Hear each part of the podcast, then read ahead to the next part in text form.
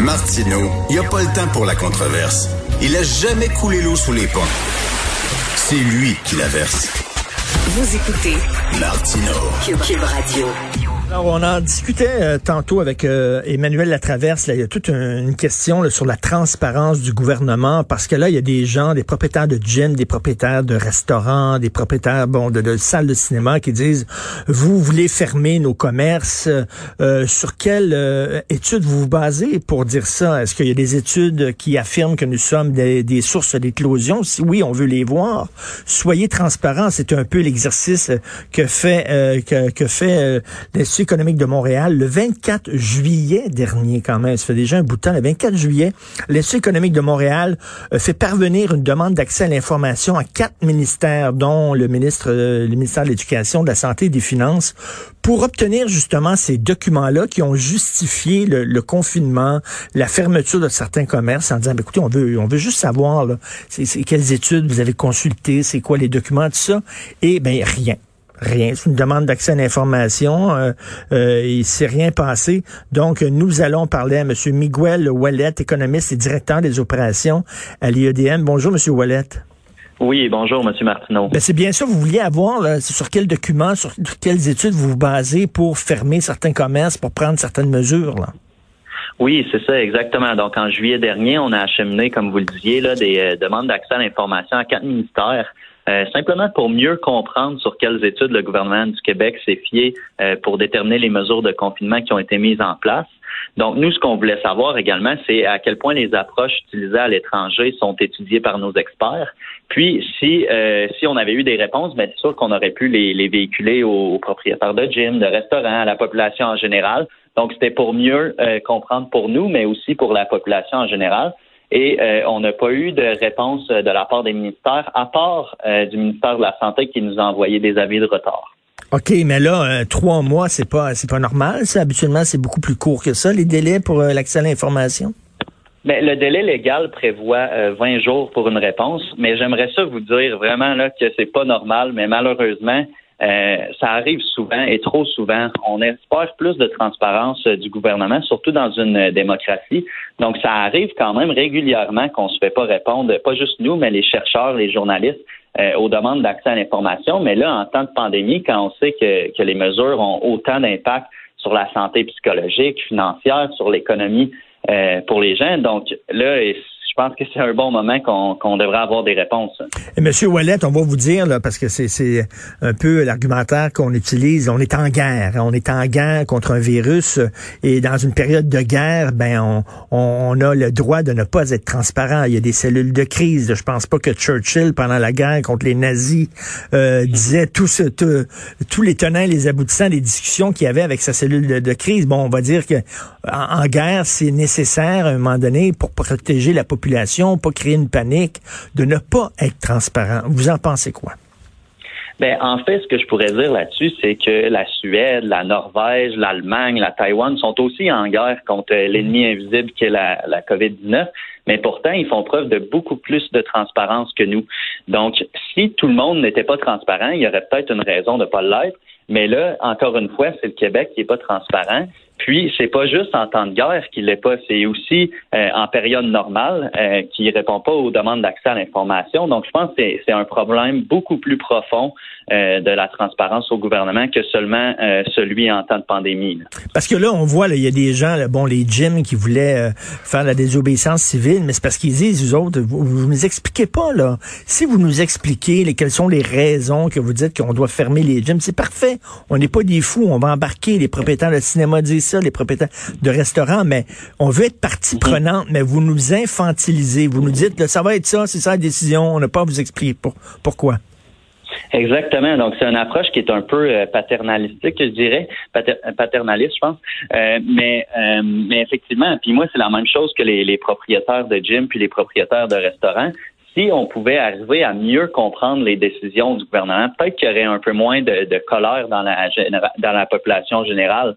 Donc, si on avait accès à ces études scientifiques-là, à ces documents, ben là, nous, en tant que chercheurs, on pourrait mieux comprendre, puis même, on pourrait même appuyer le gouvernement euh, sur certaines mesures, lui dire, bon, regarde, telle mesure, c'est peut-être pas l'idéal pour l'économie, l'autre, c'est peut-être l'idéal.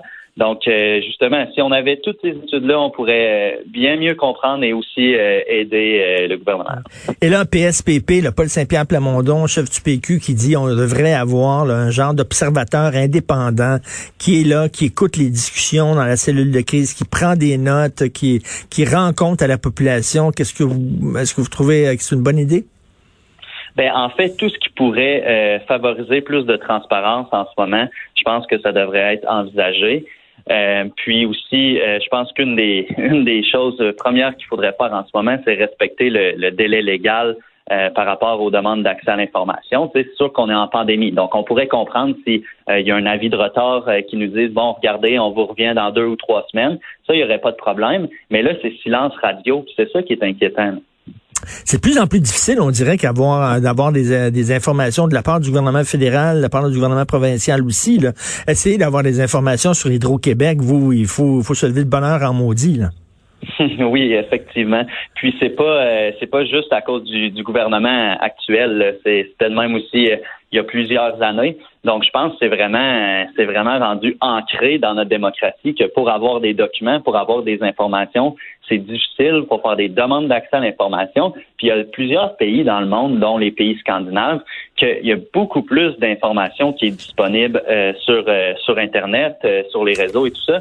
Donc ça, ça pousse, ça incite, si, euh, si je peux me permettre, les, euh, les, politiciens à mieux gérer les finances publiques, à mieux agir, parce que quand on est transparent puis que tout le monde sait ce qu'on fait, mais ben là, c'est sûr que c'est une grosse incitation à bien faire son travail. Là. Eh oui, puis pourtant, la meilleure façon de mettre les gens de son bord, c'est de leur expliquer calmement, veut dire, on est majeur et vacciné, on n'est pas des tatins, on va comprendre, on n'est pas des enfants. Exactement. Ben, merci beaucoup, M. Miguel. Miguel euh, Wallet, économiste et directeur des opérations à l'Institut économique de Montréal. Merci. Merci, M. Martineau. Au revoir. Déprimant ce qui se passe. Euh, c'est toi, ça, M. Martineau? C'est moi. C'est le fun, hein? faire rappeler M. Martineau. Ah ouais. Hey, Moi, j'ai une question quiz pour toi. Ah ouais, donc. On fait une gageure, là. Je pense qu'on n'a pas le droit, mais on fait une gageure.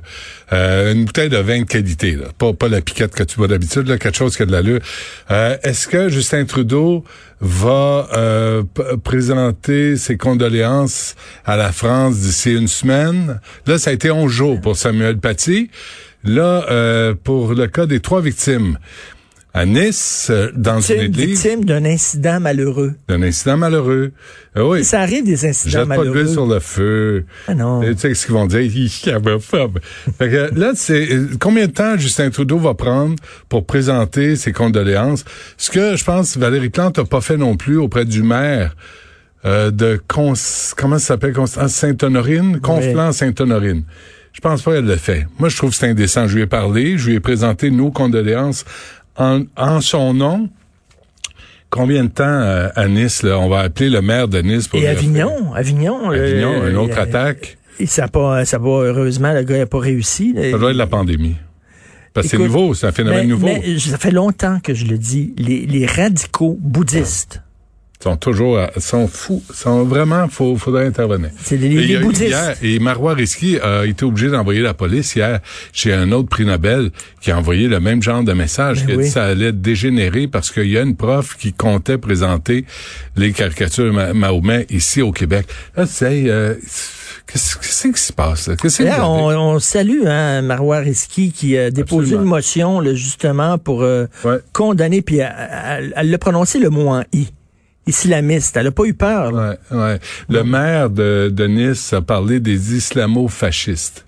Oui. Puis c'est ben, ça le terme. C'est ça le terme. Puis, mais là, évidemment, toutes les grugeux de balus, les renifleux de péteux euh, de, des multi culturalistes euh, et tous les chroniqueurs de la presse, évidemment, vont s'en prendre à nous, puis vont dire qu'on jette de l'huile sur le feu. Moi, je pense qu'il faut identifier le problème. Il faut refuser la violence de tous côtés, de tous bas, de tous côtés. Il y a une animatrice de radio, de Radio-Canada, qui interviewait Michel Onfray euh, au lendemain de la décapitation du prof. Puis il a dit, ouais, mais la France est quand même un peu à blâmer. Wow. Wow. Wow. Fait que j'aimerais ça qu'elle établisse c'est quoi les critères pour éviter de se faire décapiter en pleine rue quand tu es professeur d'histoire? J'aimerais ça que cette animatrice euh, de Radio-Canada fasse, euh, qui décide, décide la liste. De quoi tu nous parles aujourd'hui? Ben, ah, de rien, de rien, de rien. J'écoutais de la musique tantôt en préparant l'émission. J'écoutais la musique des années 70. Quoi? Qu'est-ce que J'ai eu, ah non, c'est, tu sais, c'est un, un, truc qui joue, là, c'est les années 70. Ah, tu dis, ah oui, hein? C'était le fun à cette époque-là. C'était le fun. On avait 10, 12, 15 ans. Il me semble on écoutait de la musique, simili disco, pas trop, j'haïssais ça, du funk.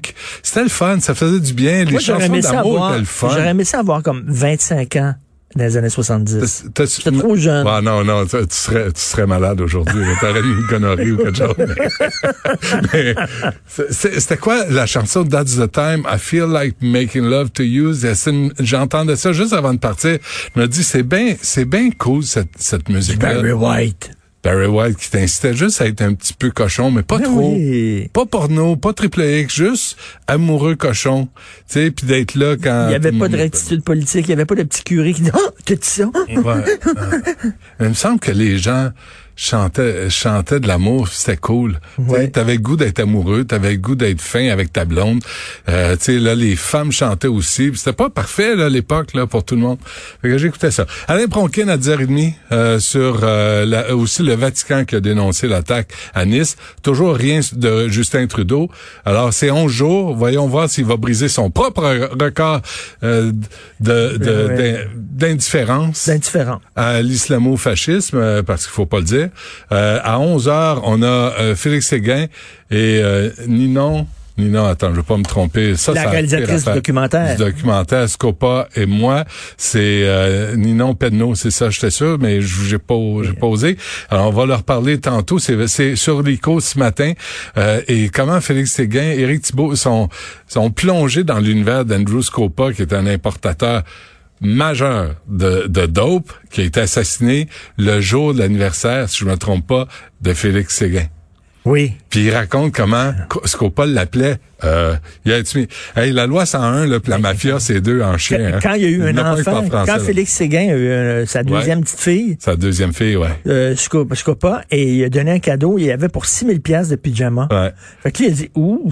6000 ou 600, là, mais, mais ouais. 600, ouais, ouais plein, plein de pyjamas. Euh, puis, puis, mais, mais aussi à l'anniversaire de sa plus vieille, il a appelé pour lui. Là, tu dis, ça donne froid dans le dos d'être ami avec quelqu'un qui parle de tuer, tu sais, qui parle de. Et à midi, on va. Mais si, si, il y avait des problèmes, mettons Félix, là. Ouais. Ben, il pouvait appeler Andrew, puis Andrew, il aurait réglé ça. Ben, c'est problème. Mettons, t'as un voisin qui cœur, là. Ouais. Il aurait appelé Andrew en disant, règle-moi donc ça, ouais. Andrew. euh, je veux aborder un problème avec votre voisin. Vous roulez trop vite dans la rue si j'étais vous, je me calmerais un peu. Gilles Proux, Gilles Proux me disait, peut-être, Régis Lévesque est mort. Puis il me parlait de Régis Lévesque. Puis à un moment donné, Gilles, il y a eu un problème, je sais pas trop quoi. Oh oui, euh, pendant pendant la crise d'Oka, il y a des gens qui en voulaient à Gilles parce qu'il allait fort, ces, Amérindiens, puis tout ça. Il y avait des menaces. Fait qu'à un moment donné, il y a toute la gang des Hilton, puis tous les des boxeurs qui sont arrivés. Toutes l'écurie de Régis Lévesque, il a dit, moi, t'envoyer mes gars toute cette gang de boxeurs-là avec le nez plate, le nez cassé, sont arrivés pour te défendre, Gilles. oh boy, ouais, ça, c'est avoir des amis bien placés. Puis à midi, on va, on va parler à Mme Pilote qui a fait l'étude pour le SPVM sur les corps policiers. On sait que l'UPAC est un grand succès quand tu rassembles des corps policiers, ça va toujours bien. Pas, il y a pas de conflit, il y a pas de, tu sais, de... pas de bon sens, ça. Prendre une super méga grosse police pour trois grandes villes, ouais. donc. Puis pendant ce temps-là, tu sais, tu veux développer la police de quartier. Puis tu sais, tous les policiers, tous les chefs de police disent la même affaire de Jacques Duchesneau, Fadi Daguerre. Il dit, tu sais, il faut que tu sois sur le terrain, que tu établisses ben des liens de confiance avec la population, avec certaines communautés qui... Pas des institutions, là, avec des organigrammes. À la, à la Gaétan Barrette. Gaétan ben Barrette l'a fait pour la santé. On a vu ce que ça a donné. Ben, c'est ça, un autre grand succès. On va t'écouter. Plusieurs personnes ont mis l'épaule à la roue pour faire cette émission-là aujourd'hui. Merci beaucoup à Véronique Morin à la recherche, Maude Boutet aussi, Alexandre Moranville Wallet aussi et à la console Achille Moinet. On se reparle à 8 heures demain, puis on écoute. Ah oui, donc. On écoute. Barry. The Love Teacher. Non, Achille, je t'en prie, garde ton petit James. Mais c'est ça, la toune. C'est ça, j'écoute. Écoute ça, écoute-le, écoute-le un peu, là. On a le temps, on est à Cube, là. On est, on a le temps, écoute ça. Mmh. Ça, là. Non, non, mais ça tue toute haine en toi. Non, mais ça, ça vise, Ça- ça, vise le bas du corps. Le, Tout le bas du corps. non, ça vise le cœur. Puis elle dit, tu sais, on est à la table, on mange ensemble, on se prend la main, on a. Il me semble que, il me semble qu'on a oublié ça. C'est vieux là, on est des, on est des vieux schnocks là, tout évident. C'est pas du rap. Tu comprends que Je pense que c'est pas le genre de musique que la- la- la- l'auteur de l'attentat terroriste à, à Nice écoutait. Non, non, il écoute pas de musique là. Écoute pas ça. Il écoute pas de musique. Il devrait, par exemple. Il Merci. devrait faire jouer ça un peu. On écoute l'émission de The Love Teacher. Yeah, that's me. Come on, baby.